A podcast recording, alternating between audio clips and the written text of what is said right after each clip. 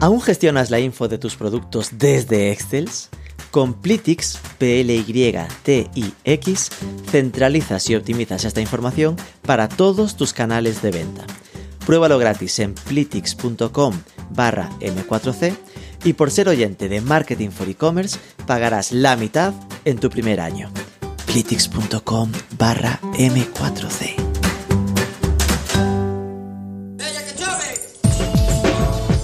Marketing for E-Commerce Podcast con Rubén Bastón.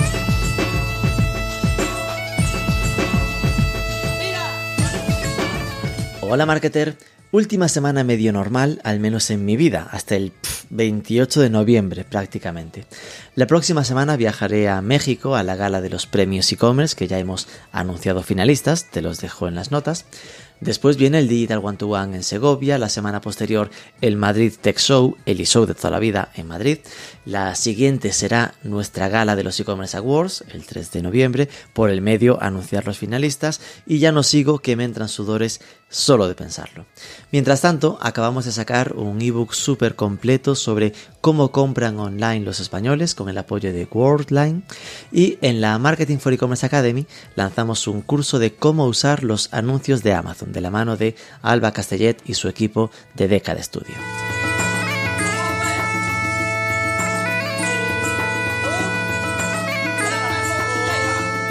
Ojo al entrevistón de esta semana. No bromeo si os digo que la primera gestión para esta conversación fue en el año 2019. Se quedó la cosa algo olvidada y logré liarlo este verano con la excusa de pillarlo algo menos ocupado. Se trata de Nacho Sala, cofundador y director de marketing de Atrápalo, uno de los proyectos históricos de Internet en España, fundado en Barcelona en el año 2000 y desde entonces entre los más grandes del sector turismo y ocio. Con Nacho revisaremos cómo nació Atrápalo, su trayectoria hasta ahora, cómo gestionaron el impacto de la pandemia y su estado actual y planes de futuro en el competidísimo mercado de viajes y ocio online. Vamos con ello. Pero antes... Un poquito más joven que Atrápalo es SiteGround, que nació en 2004, 18 añitos nada menos. Si tienes un proyecto web o estás por arrancarlo, en SiteGround puedes gestionar tanto la compra del dominio como todo lo relacionado con el alojamiento. Súper especializados en WordPress, la propia plataforma los recomienda como empresa con la que trabajar, aunque también da servicio a otros gestores de contenidos. Prestaciones de primer nivel, máquinas constantemente en renovación y sin duda un servicio al cliente de lujo. Tienes toda la información en siteground.es.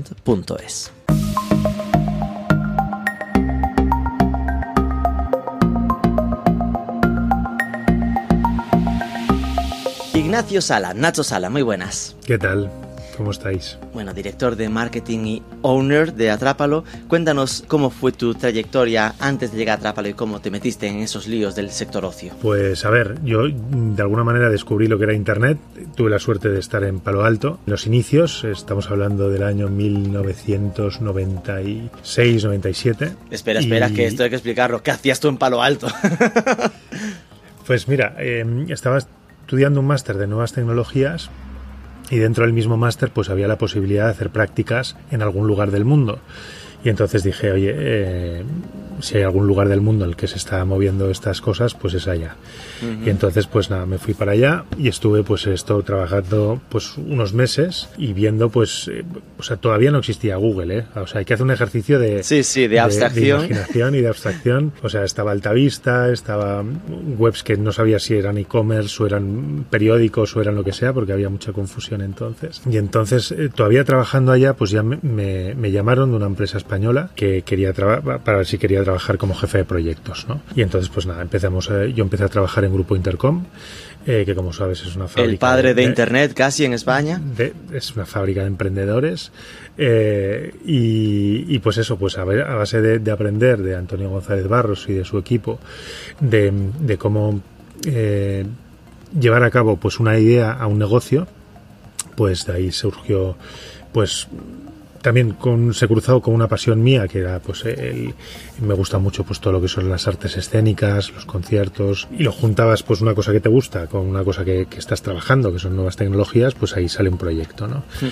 y entonces pues nada quedamos con con los que hoy son mis socios ¿eh? en un bar en el bar Marcel de, la calle Santalo de Barcelona y entonces empezamos a, a, decir, oye, aquí hay que montar algo, porque entonces era el boom de Internet, ya estamos hablando del año 99, 98-99 eh, en el que pues todos los periódicos estaban diciendo que Internet era una maravilla y que si no montabas algo en Internet eras medio tonto. Pues empezamos a elaborar lo que hoy es Atrápalo, luego si quieres ya te cuento un poquito más. Y así comenzó, ¿eh? con, con una idea, con una ilusión y con muy poquita experiencia, la verdad. Teníamos muy poquita experiencia. Vale, entonces saltaste de Intercom a emprender Atrápalo. ¿Cuántos socios lo montasteis? Pues originalmente cuatro. ¿vale? Cuatro socios fundadores. Al 25%, eso de las cosas que se estudia ahora que no se deben hacer, ¿no?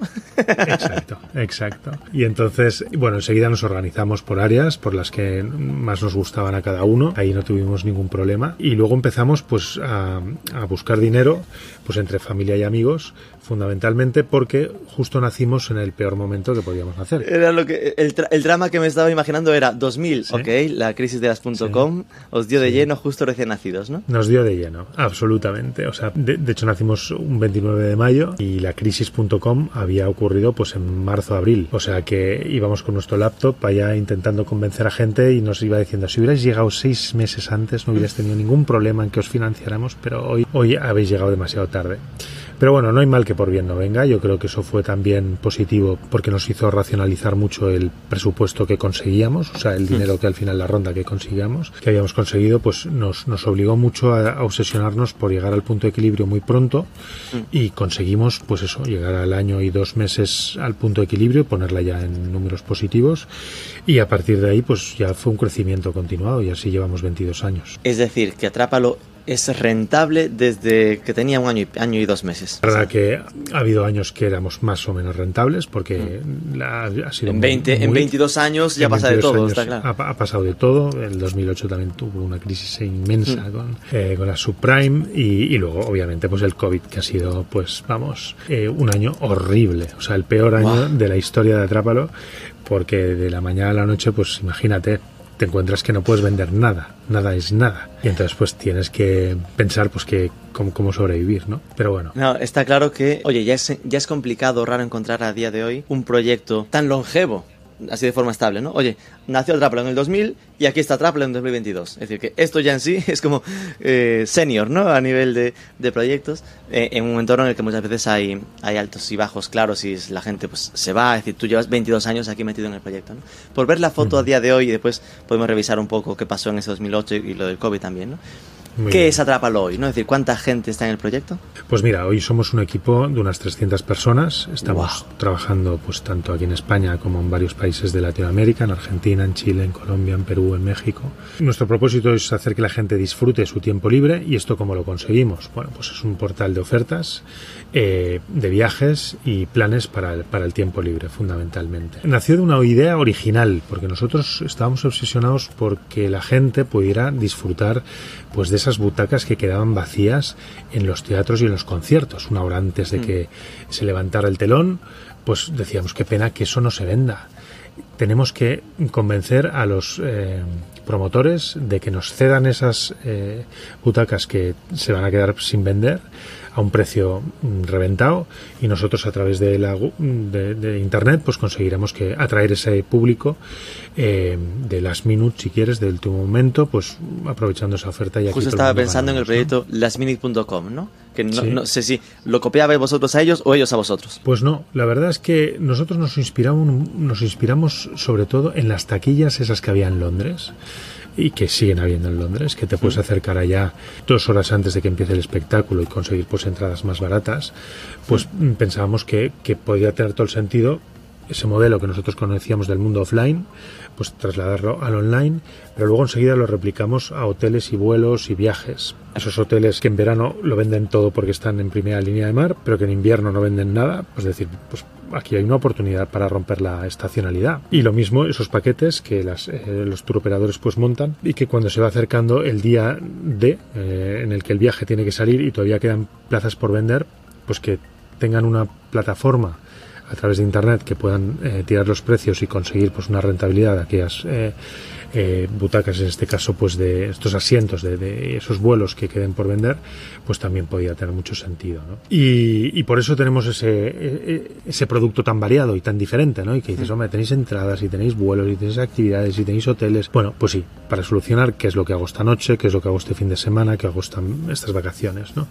y esto fue siempre así es decir que muy pronto tuvisteis ya todos los todos los verticales sí. entiendo que después gradualmente os fueron apareciendo competidores en cada vertical, ¿no? Los solo especializados en entradas, los solo en hoteles, los solo en vuelos y así, ¿no? Sí, a ver, nacimos ya con, competidores muy potentes. O sea, nacimos al mismo tiempo que Dreams, por ejemplo, y, luego, pues en aquel entonces, pues también había webs que, han dejado de existir, ¿eh? Terminal A o, viajar.com o, que ya no son tan relevantes. ¿Vale? Y, pero siempre hemos tenido competencia eh, en el tema del ticketing, que innovamos muchísimo.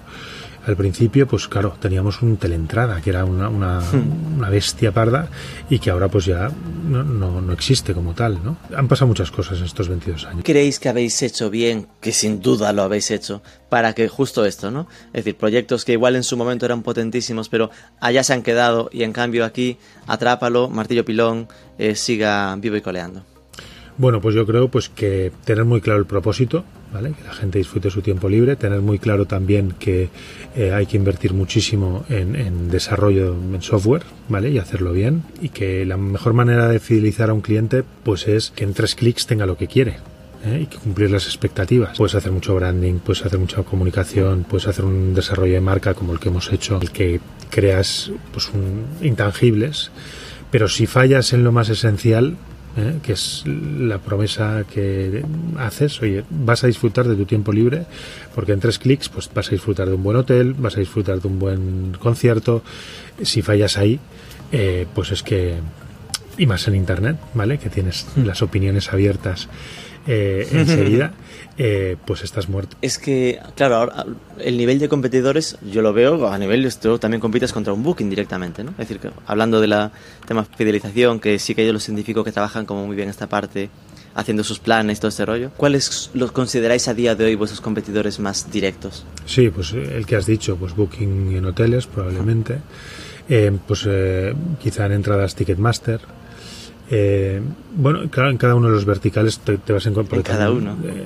te vas encontrando pues un competidor muy potente, muy especializado. Y la nuestra ventaja, nuestra ventaja, eh, pues parte de, un universo mucho más rico en, en, oferta, en el que pues eso no solo nos preocupa pues si viajas, sino que luego qué es lo que vas a hacer luego cuando llegues al destino, ¿no? Y ahí pues tenemos toda la oferta pues de, actividades, de, de entradas, de tanto espectáculos como conciertos, como lo que sea. Y, un, y una, una de las cosas que a lo largo de estos años se ha ido asentando más es que cada vez más la gente está buscando disfrutar de su tiempo libre en un destino en concreto, pero cada vez más le pesa eh, la experiencia que va a vivir en ese destino. Si les puedes ofrecer pues ahí pues una experiencia pues o gastronómica o cultural o, descubrir de alguna manera pues los paisajes a través de, de, pues no sé una actividad como el buceo como el viaje a caballo como el ir en bici o cosas de estas pues cada vez tiene más peso porque la gente no solo quiere visitar aquel destino, sino vivir una experiencia en ese destino interesante. Esto que cuentas transmite como que el peso de lo del último minuto del ofertón, ¿no? De esas butacas libres de las últimas dos horas, como que ha ido perdiendo peso en pos de tener el mejor producto para el, para el usuario, ¿no? Bueno, a ver, la gente es muy sensible al precio, ¿eh? seguimos siendo terriblemente sensibles al precio. Comparamos cuando alguien pues, nos ha comprado un vuelo o un viaje o lo que sea, sabemos que, ha estado visitando eh, cinco o seis o más webs de la competencia y al final pues nos ha comprado a nosotros. Pero o sea, hay una... La gente es lista, la gente pues busca, compara, lee las opiniones, eh, antes de comprar pues se informa y hace bien en hacerlo, ¿no? Y nosotros hmm. pues nuestro deber es tratar de ponerle todas las herramientas para que se formen el mejor criterio para, para que realice la mejor compra. Hmm. Eh, claro, yo entiendo que es muy sensible al precio, sobre todo en entornos en los que al final encuentra exactamente el mismo producto, ¿no? Por entendernos, el vuelo de Vueling eh, Madrid-Barcelona a las, esa hora es ese vuelo, convienda que lo venda, ¿no? Por, por, eso ahí es sensible al precio, porque se le vende lo mismo. Supongo que entonces la diferenciación va o bien a precio más barato o a que le transmitas esos intangibles que comentabas de me fío de, apla- de Atrápalo más que de más que de Booking, por, por- bueno, en este caso no, por el que te vende el vuelo, ¿no? Eh, o, o- o que me da un rollo de fidelización, de que acumulo puntos o cosas así, ¿no? Entiendo que esto lo habéis ido trabajando, supongo. Sí, obviamente. O sea, te hablaba de, de- de que la fidelización, sobre todo, estamos obsesionados en tener pues una web rápida y, y muy usa- usable y que sea fácil de- de obtener, pues ese en tres clics pues el producto que quieres. Obviamente pues también sí tenemos un sistema de puntos pero yo creo que nuestra mejor baza es el servicio de atención al cliente. O sea tenemos un Ah. equipazo de gente que tanto está tanto aquí como en Latinoamérica y así cubrimos el máximo eh, número de horas eh, y, y que son unos grandísimos profesionales y que se dejan la piel con cada cliente eh, atendiendo mm, de una manera exquisita. Y, y amigos míos me lo dicen, ¿eh? dice, hombre, pues eh, llevo años comprándoos, pero porque, porque me generáis mucha confianza, porque siempre que he tenido un problema, pues habéis estado ahí, ¿no? Dando la cara, eh, pues eh, solventando el, el problema que, que pudiera ser, si es un overbooking o si es un cambio de, de vuelo o si es lo que fuera, ¿no? Es que yo esto es algo que noto mucho, ¿eh? Es decir, que sí, obvio, sobre todo el, el- el cliente más inmaduro, ¿no? El que es- está empezando a comprar, igual sí que se deja llevar por el precio, hasta que se lleva la hostia. Hablando mal, ¿no? Es decir, que eh, hasta que le pasa algo y entonces tiene que gestionarlo con sabe Dios que servicio.com, que sea donde ha conseguido el mejor precio, y después ve que es imposible contratar con ellos, que no se lo resuelven, que todos son excusas.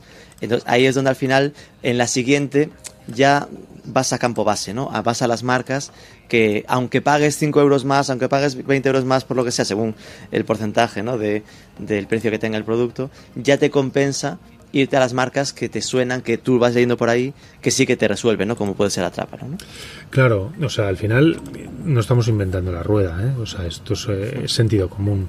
Es decir, oye, me fío porque es gente que lleva pues 22 años funcionando, y porque tiene un buen servicio de atención al cliente, porque eh, negocian con los proveedores también buscando la, la viabilidad del proveedor, ¿vale? Que en estos 22 años sí que han aparecido otros actores que lo que hacían eran unas ofertas eh, escandalosas, pero a costa de la viabilidad del proveedor, ¿vale? De que se pudiera ganar la vida. Eh, ahí nosotros somos muy exquisitos en, en el decir, oye, mm, eh, busquemos los valles de ocupación y, y si estás a tope, pues, pues no hagas ofertas, ¿vale? O sea, tienes que sobrevivir y ganarte bien la vida. No, no, no vamos aquí a, a ganar el último euro. O sea, se trata de que esto sea sostenible para todos, ¿no? Pero eso ahora está más o menos. Seguramente los proveedores ya más o menos sepan, pero entiendo que hace 22 años, 20 años, 15 años, prácticamente le tendríais que hacer vosotros la, el plan al proveedor, ¿no? Porque muchos no sabrían el precio que os poneros. Es decir, eres casi consultores digitales de, de muchos Bueno, lo proveedores. seguimos siendo. ¿eh? Seguimos siendo eh, consultores digitales de que desde muchos proveedores, de, sobre todo pues de productos de urbano, eh, de entradas, de espectáculos, etcétera, que muchos de ellos pues vienen a nosotros preguntando, bueno, esto cómo lo enfocarías y eh, claro, eh, mu- muchas veces les, les ayudamos a, a acabar de crear el producto, porque tenemos esa gran ventaja, ¿no? De decir, bueno, esto mm, tengo este producto, pero vosotros qué creéis? Bueno, pues añádele estos, enfócale este tipo de cliente, eh, trata de, bueno, y, y de alguna manera pues tratamos de generarle valor a él para que nos vaya bien a todos, a él y a nosotros, claro. Claro.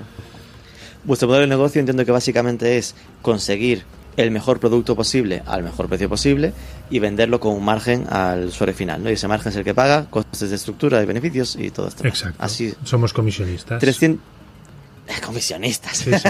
¿Qué más suena? No, no suena mal, De es, es lo 300. que es, o sea, No, perdón, ahora tiene esta connotación como últimamente están con lo de los lo del COVID y estas cosas. ¿no? Que salió tanto en medios, lo de los comisionistas.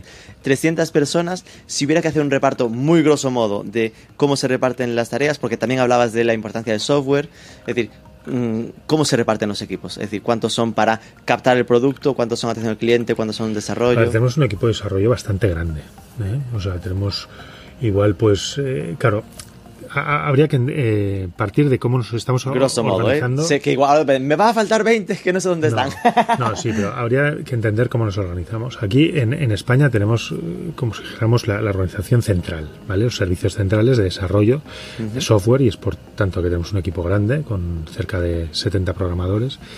Em, wow. Luego también tenemos aquí centralizado todo lo que sería el marketing. Eh, todo lo que sería la contabilización de la contabilidad y todo esto también lo tenemos aquí. Eh, y en los países, eh, pues tenemos más lo que serían atención al cliente en aquellas horas que aquí en España no podemos cubrir. Y luego pues equipos comerciales pues más en el, en el país ¿no? y más operativos de, pisar el terreno y acabar de, de de negociar con, aquellos proveedores que viven en cada uno de los países. Eh, dicho esto, eh, pues sí, tiene un peso muy importante también pues, todo el desarrollo tecnológico que hay, es un peso que yo diría que es el, eh, el, equipo de los más grandes y atención al cliente. Serían los dos equipos que quizá cuentan con más atención y recursos. Eh, y luego, pues obviamente, pues hay un equipo eh, de marketing, ¿vale?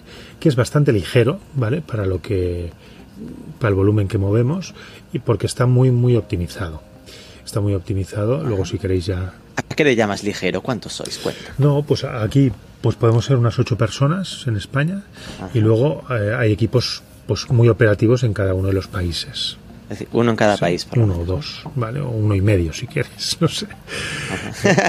Eh, pero sí, sí, es bastante ligero porque pues mm, tenemos el marketing como muy... Es, muy sota caballo rey, ¿eh? o sea, el marketing online. Y lo trabajáis internalizado, lo, hacéis vosotros, ¿no? Sí, sí. Y hablabas de que estabais en España y LATAM. Eh, ¿Qué peso tiene España respecto al total? Es decir, ¿sigue siendo el principal mercado? Sigue siendo el principal mercado. Ahora debemos estar, eh, pues a lo mejor del orden de 60-40. Un 60% España, 40% Latinoamérica. O quizá un poquito, a raíz de la pandemia, quizá España ah, todavía se ha recuperado antes y igual estaremos ahora el 70-30. Habíamos llegado a estar casi 50-50. ¿Eh? Eh, antes de la pandemia y todo esto, pero ahora estamos, mm, que nos hemos recuperado antes y a ellos ahora todavía les, les queda pues a lo mejor medio año o un año para acabarse de recuperar bien.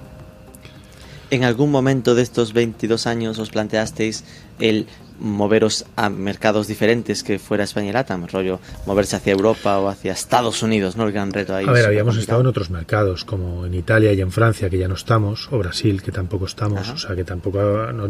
Y que hubo ahí pruebas que dije, no, esto no es fácil. Han habido fracasos estrepitosos, vamos, que, que bueno, que, que forma parte de emprender, ¿eh?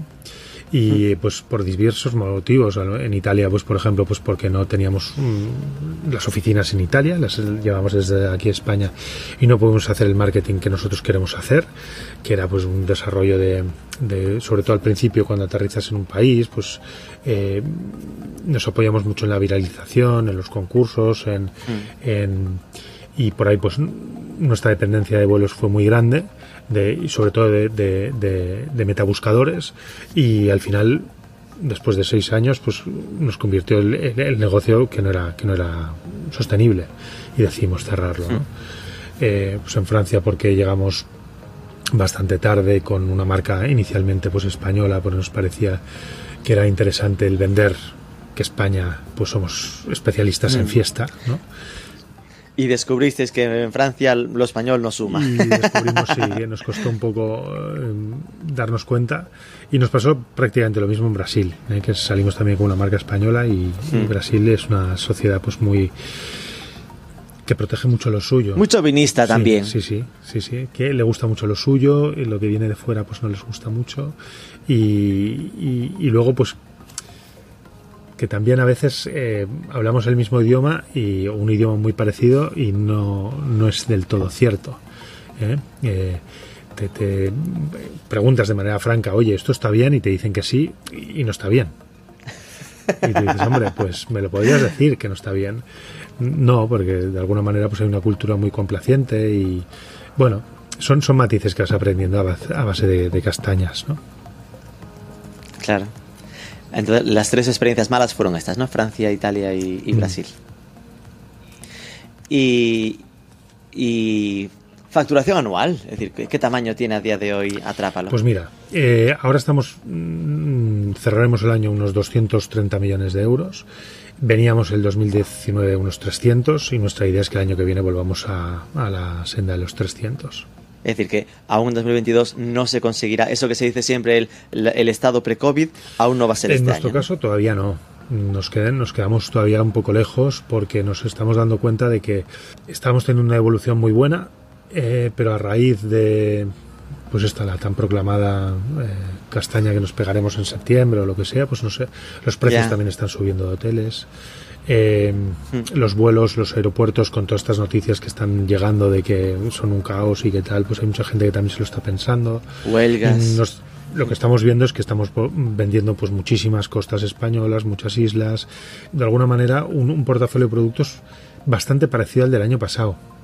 Eh, eso sí, Claro. con los precios más elevados en hoteles y con índices de ocupación pues mucho más altos, pero no está habiendo pues ese eh, esos viajes transoceánicos que Asias, Áfricas, eh, Latinoaméricas que, que, que, que, que eran pues esto lo normal. Otros años pues este año todavía les está costando un poquito, aunque las ofertas son fan- son magníficas, pero bueno estamos ahí todos eh, viendo a ver qué pasa todavía. Que la gente tiene un poquito de miedo, y parece, también es ¿no? cierto De, que Oye, quiero vivirlo bien, pero disfrutarlo cerquita por si acaso. hay mucha gente que se acaba animando, eh, pues esto, una semana antes. ¿eh? Wow, eso es, bueno, eso sí que obedece al espíritu original de, de Atrápalo, de la oferta de última Sí, hora, ¿no? hay, eh, hay esas dos tipologías de gente, ¿eh? que una que planifica su viaje con muchísima antelación, con muchos meses y logra unas ofertas fantásticas pues, porque sabe exactamente cuándo quiere viajar y dónde quiere viajar. Y otros que dicen, oye, yo me espero hasta eh, dos días antes, tres días antes, a ver qué es lo que hay, está reventado y me largo. Y es gente que tiene pues mucha flexibilidad a la hora de decidir el destino y las fechas. Claro. ¿Y qué cesta media movéis? Al tener tanta variedad de producto, eh, supongo que será complicado, ¿no? Porque tanto estará el que os compre entradas para un concierto o un teatro, como el que se compra el vuelo a México de dos Efectivamente, aquí habría que diferenciar todo lo que sería, pues, todos los productos relacionados con disfrutar del ocio en tu ciudad y lo que serían viajes. ¿eh? Entonces, una cesta media normal, ¿vale? Pues estamos hablando de lo que serían productos para consumir dentro de tu ciudad, entradas, espectáculos, actividades, etcétera, de unos 54 e- euros, 55 euros. Y lo que sería ya, eh, pues, eh, viajes, hoteles, vuelos, etcétera, paquetes vacacionales, pues estamos hablando de unos entre 500 y 600 euros. Que bueno, además aquí no hay gastos de envío, no hay problemas logísticos, así que esa parte, Es- maravilla, ¿no? Eso es una maravilla, sí. Sí, de alguna manera pues toda la información llega pues eh, de manera digital y al principio cuando empezábamos eh, mandábamos los billetes de avión físicamente en un sobre. ¿eh? Y sí, sí. ¡Ostras! eh, pero, pero gracias a Dios todo se digitalizó y eso nos lo simplificó muchísimo. Ojo, es una decisión importante porque claro, decimos, nos extraña ahora, pero estamos hablando del 2000, 2002. ¿En qué año se decidió lo de no enviamos más cosas en papel? Bueno, sobre todo eh, fueron los mismos proveedores que fueron ya mm, dejando el papel y el envío en papel.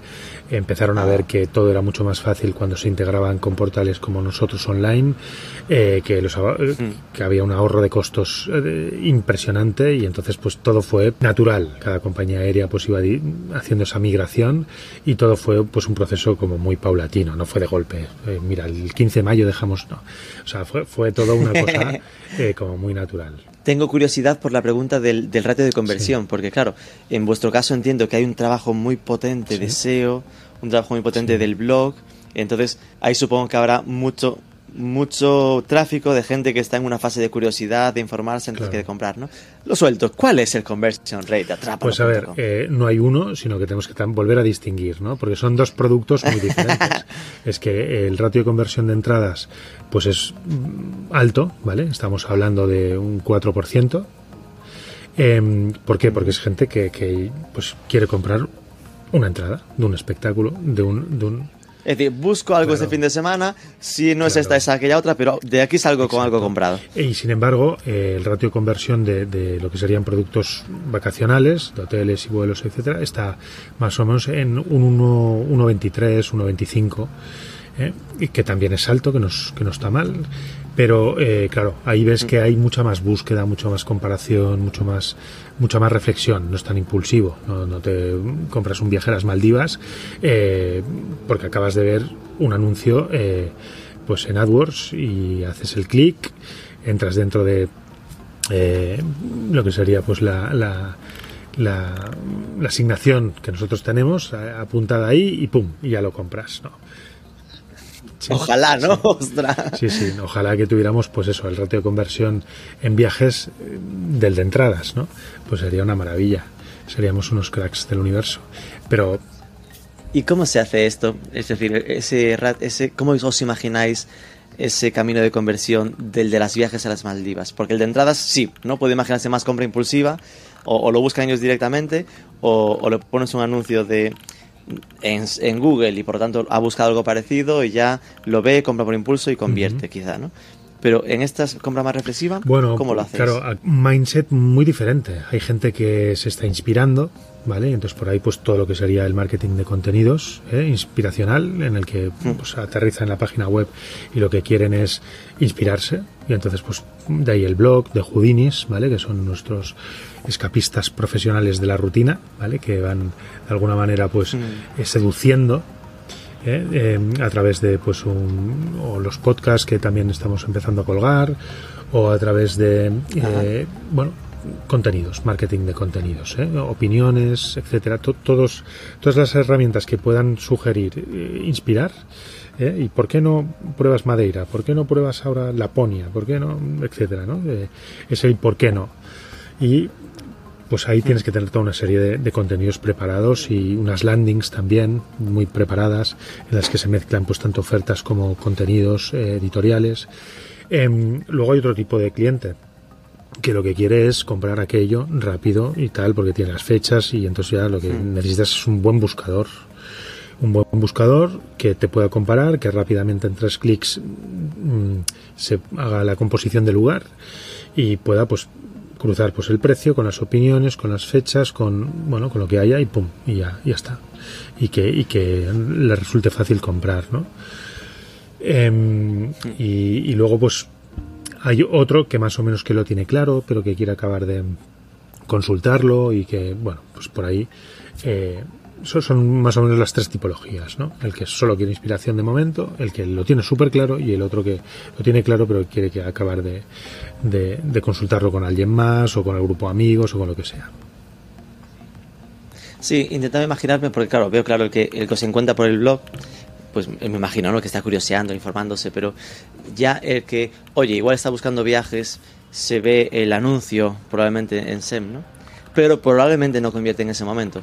Entonces entiendo que ahí lo que aplicáis es retargeting o aplicáis el intentar captar el, el, lead, supongo, para poder reimpactarlo por newsletters, ¿no? Exacto. Y eso es lo que eso es lo que hacemos básicamente.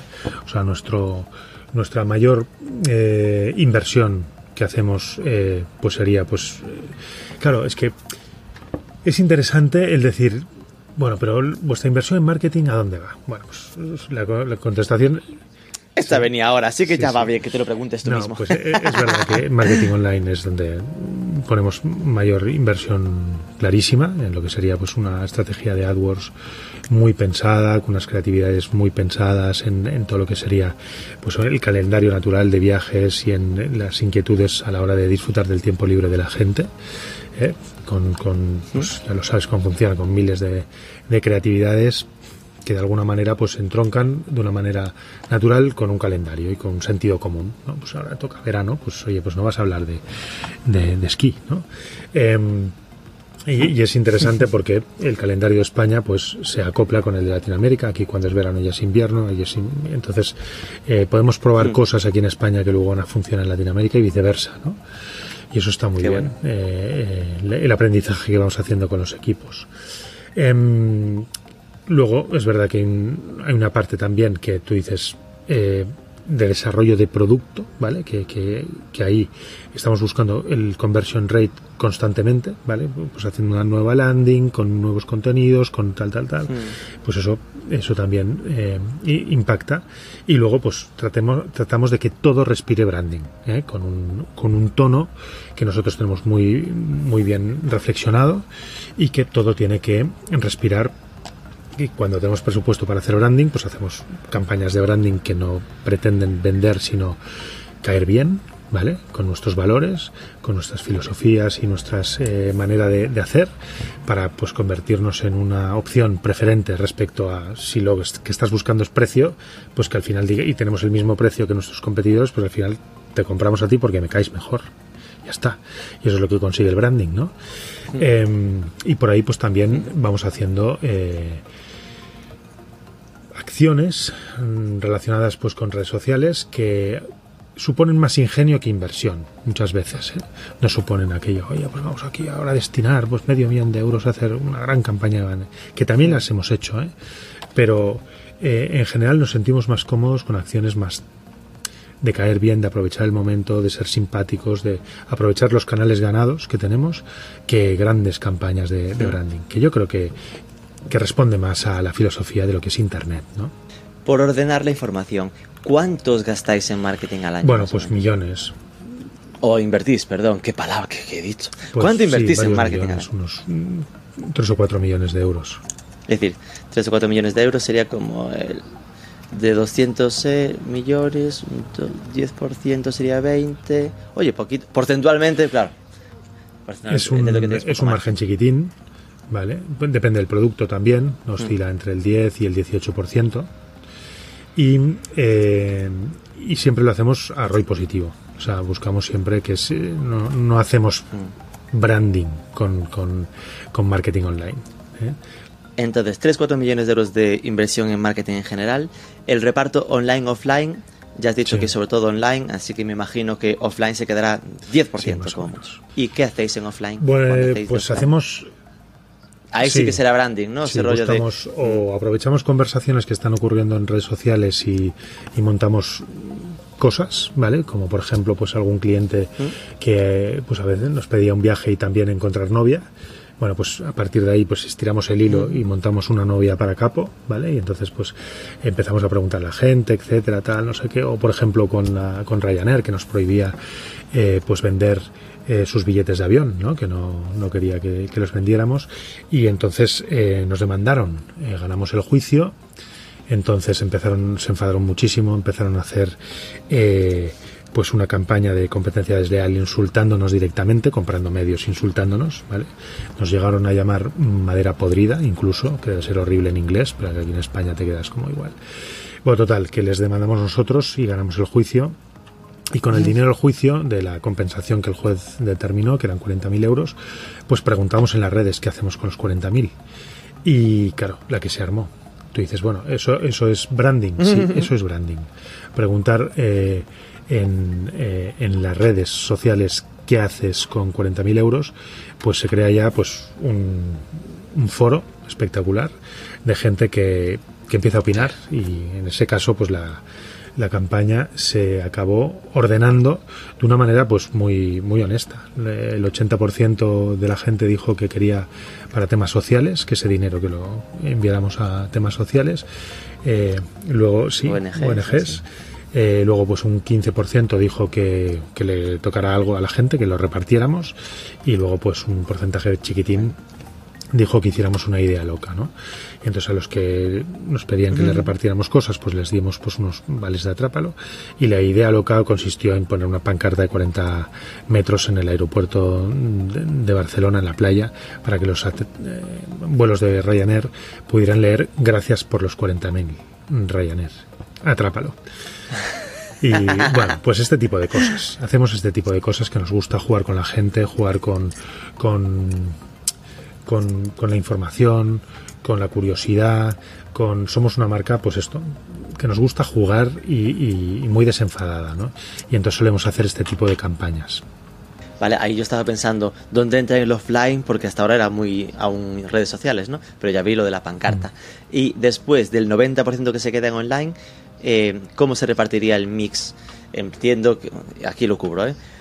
Si esto se convierte en el 100, que el 70% se va a no, Google. A ver, a ver, cuando estamos, si estamos hablando de branding, eh, eh, depende del presupuesto de la campaña, ¿vale? Si queremos hacer una campaña pues notoria, entonces es una campaña 360 grados, ¿eh? Y hemos invertido también en televisión, en radio, en radio online, en, en, en, en redes sociales muchísimo. A veces ha habido campañas eh, que han salido eh, que vivían en, una red social, por ejemplo, que vivían en Facebook, pero que eh, el tráfico lo enviamos de la televisión a Facebook, ¿no? O de la radio a Facebook, o de... Hmm. Eh, eh, o sea, de medios o de incluso de OPIs en la calle, en autobuses, ¿no? Y, que, la URL pues era, hmm. oye, nuestra nuestra red social, ¿no? El,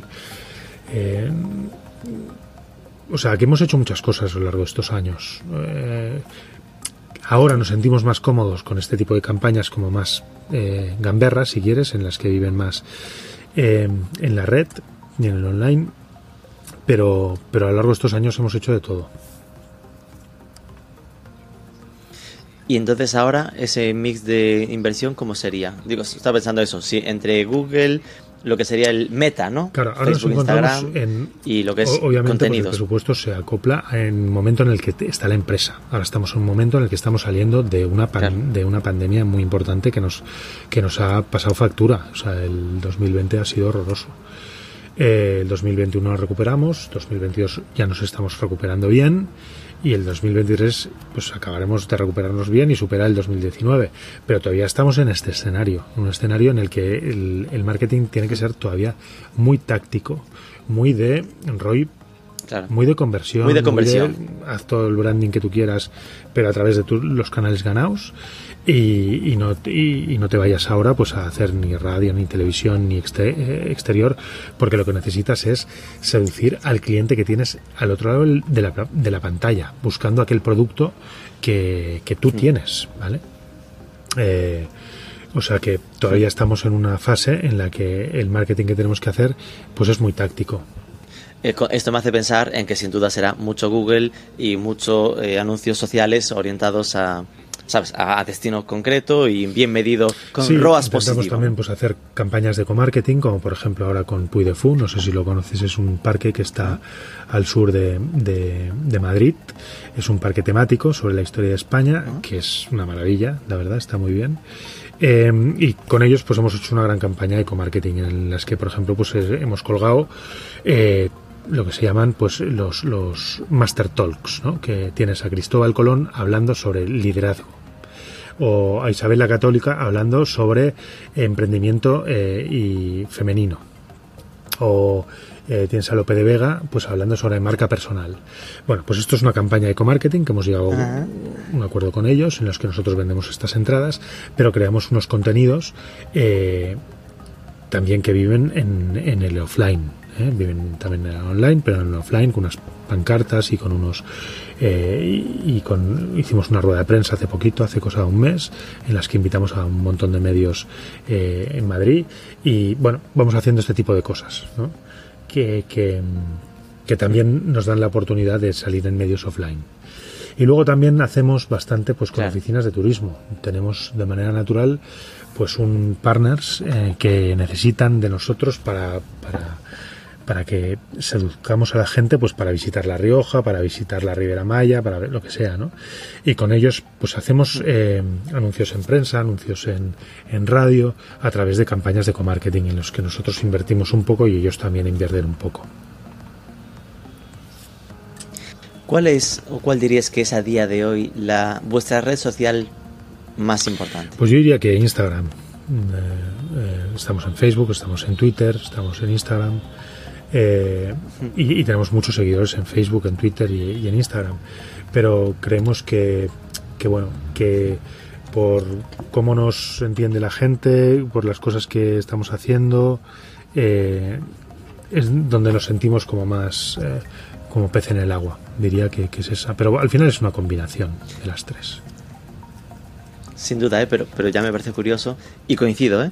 Pero claro, para que la gente entienda, ¿no? Que nos escucha, que tienen, tenéis igual más de 300.000 seguidores en, en, Facebook, más de 57.000 en Twitter. Instagram creo que es de las tres la que menos, 20 y pico mil. 23.000, que está muy bien, pero que dice que es de las tres la que menos, pero claro, que es, oye, al final los seguidores se acumulan, ¿no? Pero a día de hoy, ¿no? Pues igual en Facebook hubo muchos, pero ya ha pasado como su mejor momento y donde se note más engagement, más vinculación, sea, sea en esta, ¿no? ¿Nos planteáis... sí, nos lo hemos planteado, pero también es al final es un tema de recursos.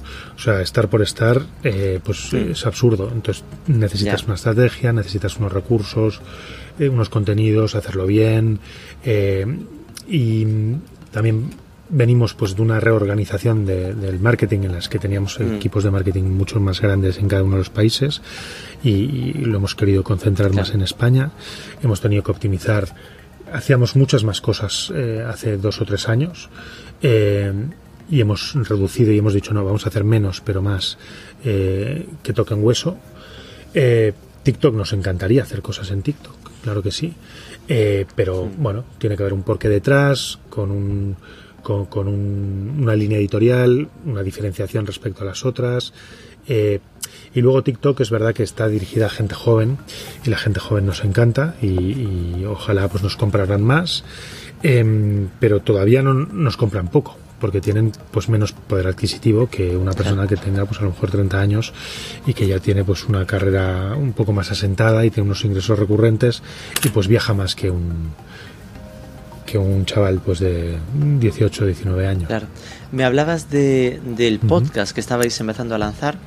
Eh, ¿Cuál es vuestro plan con eso? Porque es, me parece, me genera mucha curiosidad porque suelo vincular podcast, ¿no? Como en el B2B, ¿no? Oye, pues marketing for e-commerce es normal eh, y soy muy creyente de estos proyectos B2C, pero claro, que es, también soy consciente que muchas veces cuesta hacerlos crecer, ¿no? Es decir, que, es una apuesta muy como el, Pues como mira, el es una blog apuesta en su muy momento. reciente. De hecho, eh, llevamos muchos años o algunos meses, digamos, ensayando cómo poderlo hacer, funcionando un poco below the line, porque yo creo que una de las cosas más interesantes que tiene Internet es que puedes hacer pruebas y, bueno, lo hacemos en todo. ¿eh? O sea, todas, todos los desarrollos eh, los hacemos con test A/Bs, ¿no?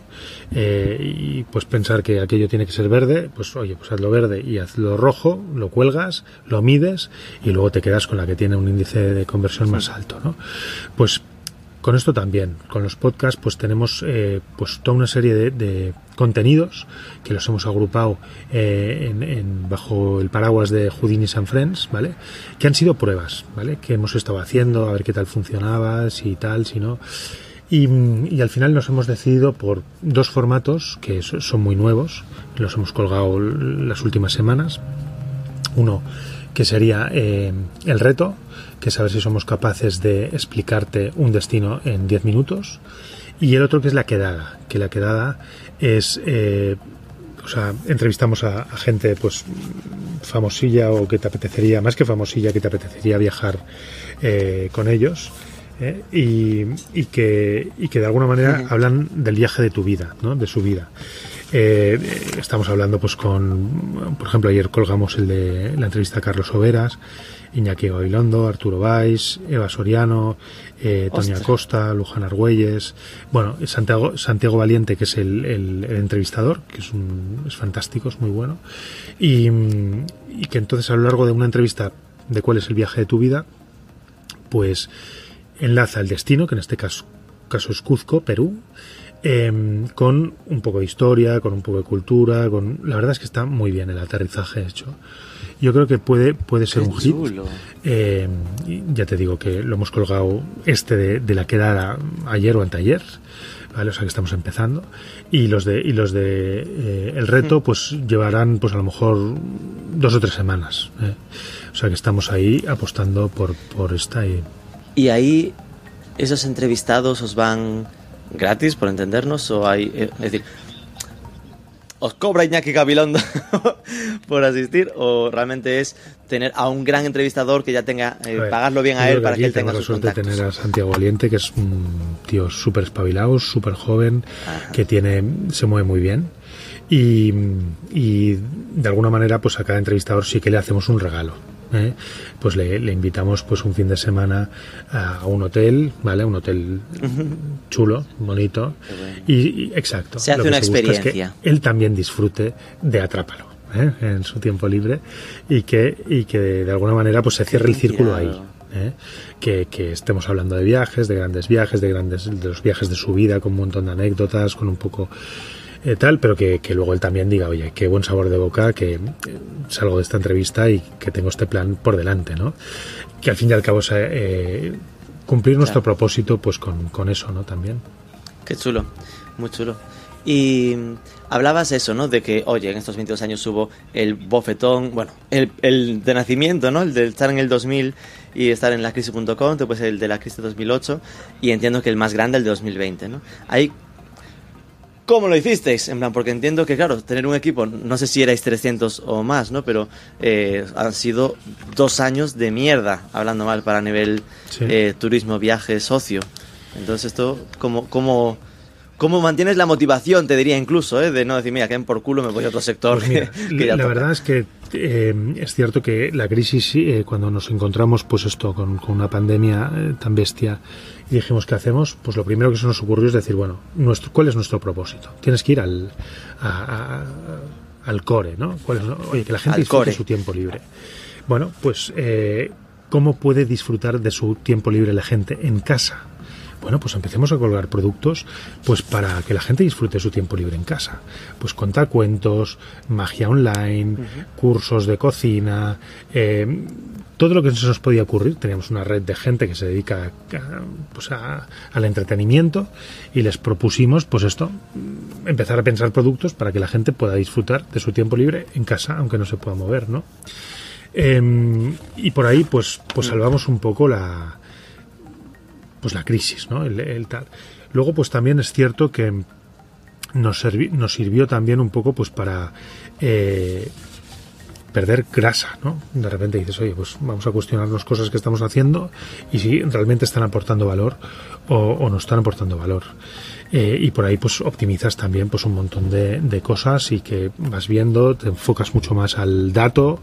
Eh, eh, aquí, gracias al equipo de marketing que tenemos online, que son buenísimos en el dato, pues fuimos a, buscar cada mail, cada tweet, cada lo que sea, pues qué es lo que reportaba y, por ahí pues dar servicio pues a la gente que, que, que todavía pues se podía mover o hacer algo.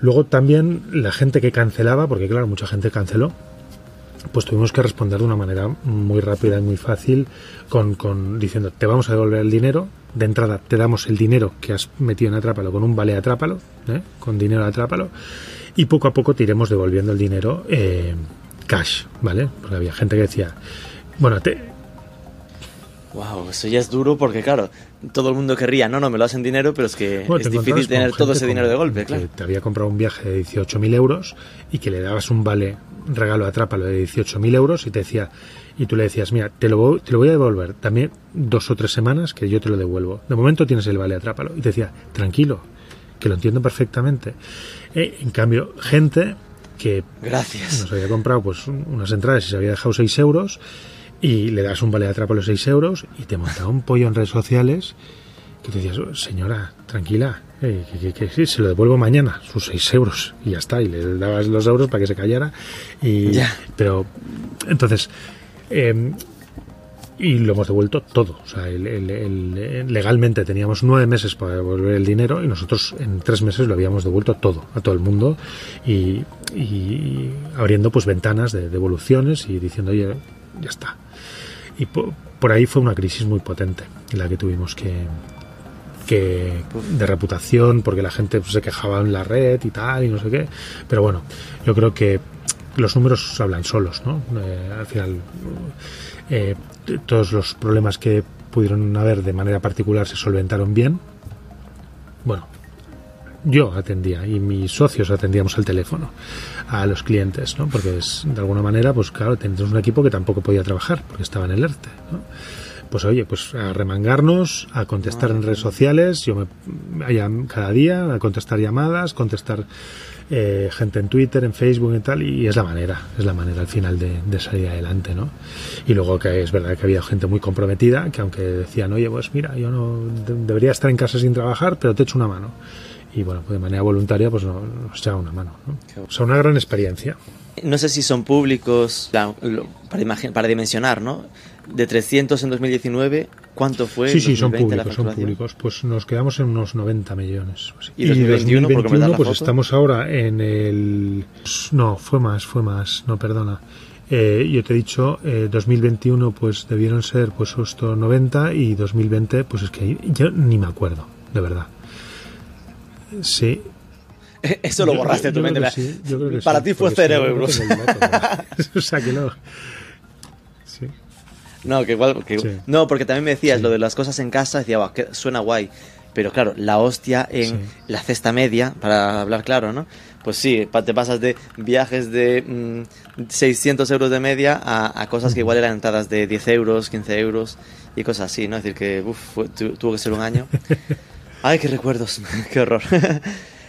en estos 22 años que llevas aquí metido, eh, ¿tuviste algún momento de decir, ya me toca cambiar de ciclo? Es decir, cambiar de sector, moverte a otra cosa distinta. Súper felices y otros que, pues, eh, pues que dices, oye, ya basta, pasemos página, hagamos otra cosa, etcétera. Em, pero es verdad que, que, es como la vida misma. Al final tú dices, ¿me gusta mi trabajo? Sí. ¿Me gusta el equipo? Sí. ¿Me gusta el propósito? Sí. Pues venga, eh, vamos a... Y cuando te lo estás planteando, de repente surge una cosa que dices, ah, pues mira, pues esto lo podemos hacer de otra manera. Y, y también internamente te vas motivando con proyectos diferentes, probando cosas diferentes. Tenemos la gran suerte de vivir un sector que constantemente está cambiando. Pues ahora surge una nueva red social, surge ahora un nuevo competidor, surge otra manera de hacer marketing. Bueno, todo esto es muy, muy atractivo. Y, y con nuestros socios, pues muchas veces decimos, bueno, es que nos lo pasamos bien nos lo pasamos bien haciendo esto y probando esto. Y luego tenemos la gran suerte de, pues esto, pues tener la, una empresa propia con un accionariado que depende de nosotros y, y que, que, rentable, pues, eh, bueno, pues pues vamos a hacer las pruebas que queramos porque las eh, hacemos nosotros y, y, siempre con sentido común obviamente. Pero bueno es difícil eh, tener un mejor trabajo diría yo no. ¿Seguís siendo los Uno de ellos socios originales? en 2008 salió eh, y, y, hasta ahí montó pues otra otra serie de cosas y, y, seguimos tres. De los cuatro seguimos tres.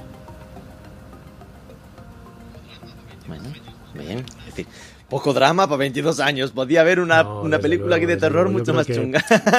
Tiene mucho que ver pues los valores, el compartir los valores, compartir también una serie de pues de líneas rojas de respeto, ¿no? que, que obviamente pues puedes discutir pues de, de cosas, pero sin, sin que llegue la sangre al río, o sea, y, y, obviamente que ha habido momentos difíciles claro. en estos 22 años, pero yo creo que ahí la madurez, el saber decir, oye, pues mira, este correo no lo envío, me espero un par de días, eh, exacto, yo creo que es como todo, ¿no? Eh, la vida. Me acabo de claro. ver tanto en lo de este correo no lo envío. sí, gran señal de madurez. Lo de mm, lo escribo si quieres, pero ahora te, te lo guardas. Penúltima, eh, retos, ¿no? Eh, vale, estamos en este proceso de volver, ya me decías, ¿no? Que el reto era para 2023, aspirabais, ¿no? A, a recuperar los datos de 2019. ¿En qué estáis trabajando, ¿no? Para sea sí. año que viene o incluso más largo plazo. Tanto en viajes como en entradas, eh, cosas muy chulas, integrar nuevos proveedores, eh, hacer mucho más rica la, uh -huh. la posibilidad que tú compres eh, de una manera más completa. Eh, o sea, aquí la, lista de proyectos que tenemos para hacer de Atrápalo pues la mejor web para que puedas disfrutar de tu tiempo libre es enorme. De hecho, nos gustaría tener muchos más programadores para poder hacer muchas más cosas. Pero al final también eso te obliga a hacer un ejercicio de priorización, que es muy sano, ¿eh? porque a veces tienes muchas ideas, pero no todas son válidas. Y si ya están ejecutadas en tres meses, eh, pues te das cuenta que a lo mejor pues has perdido una oportunidad si le hubieras dado. Es un equilibrio difícil esto, ¿eh? A veces el time to market te pasa factura si no eres demasiado rápido, pero a veces si lo eres te das cuenta de que, de que tampoco era tan interesante hacer aquello, ¿no? Pero bueno, esto por un lado, pues los desarrollos por un lado, el seguir ampliando y profundizando en, los mercados en los que estamos. ¿eh? Ahora, pues por ejemplo, pues con México también queremos darle una nueva oportunidad porque estuvimos en México unos años, luego estamos, seguimos estando, pero de una manera pues más prudente. Ahora queremos volver otra vez a, a darle otra oportunidad, pues intentando eh, conseguir pues más cuota de mercado.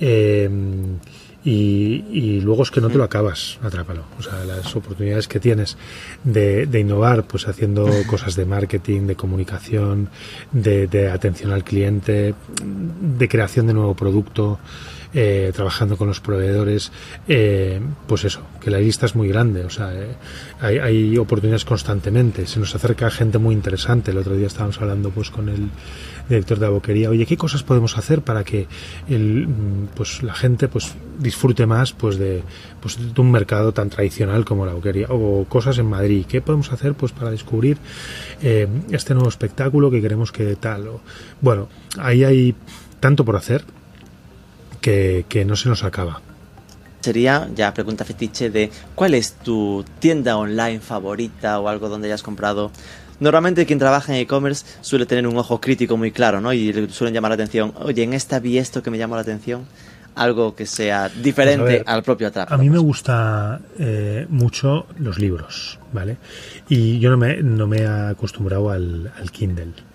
Y yo suelo comprar bastante en la casa del libro, ¿vale? Dirás, oye, pero Amazon. Bueno, en Amazon compro otras cosas. Eh, también libros, también de confesarlo, pero creo que también es interesante el diversificar un poquito y el decir, bueno, pues eh, vamos aquí a comprar en, tiendas eh, propias, ¿vale? Que lo hagan bien. Em, y, de alguna manera, pues eh, la casa del libro a mí me, me gusta mucho. Luego también me gusta Sport Village, ¿vale? Deport Village, para comprar cosas de deporte, etcétera. Barrabés también me gusta mucho, ¿vale? Mis amigos de Barrabés que yo creo que están haciendo un magnífico, eh, una magnífica labor en todo lo que sería pues ropa técnica. Em,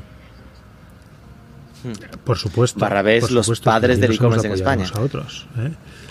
Y, es que además lo hacen muy bien. ¿eh? Y la cantidad de producto que tienen pues es, es magnífica. Y las descripciones y el todo. La verdad es que me gusta mucho. Pues Nacho Sala, de verdad, muchísimas gracias por abrirnos la puerta de Atrápalo y que tengas muchísima suerte en todos estos nuevos retos. Que esos 300 se claven ya, si puede ser, en, este año 2022. Aventura que seguro que, que puede durar mm. otros 22 años más, si Dios quiere. Muy bien, hasta pronto. Seguro. Un abrazo.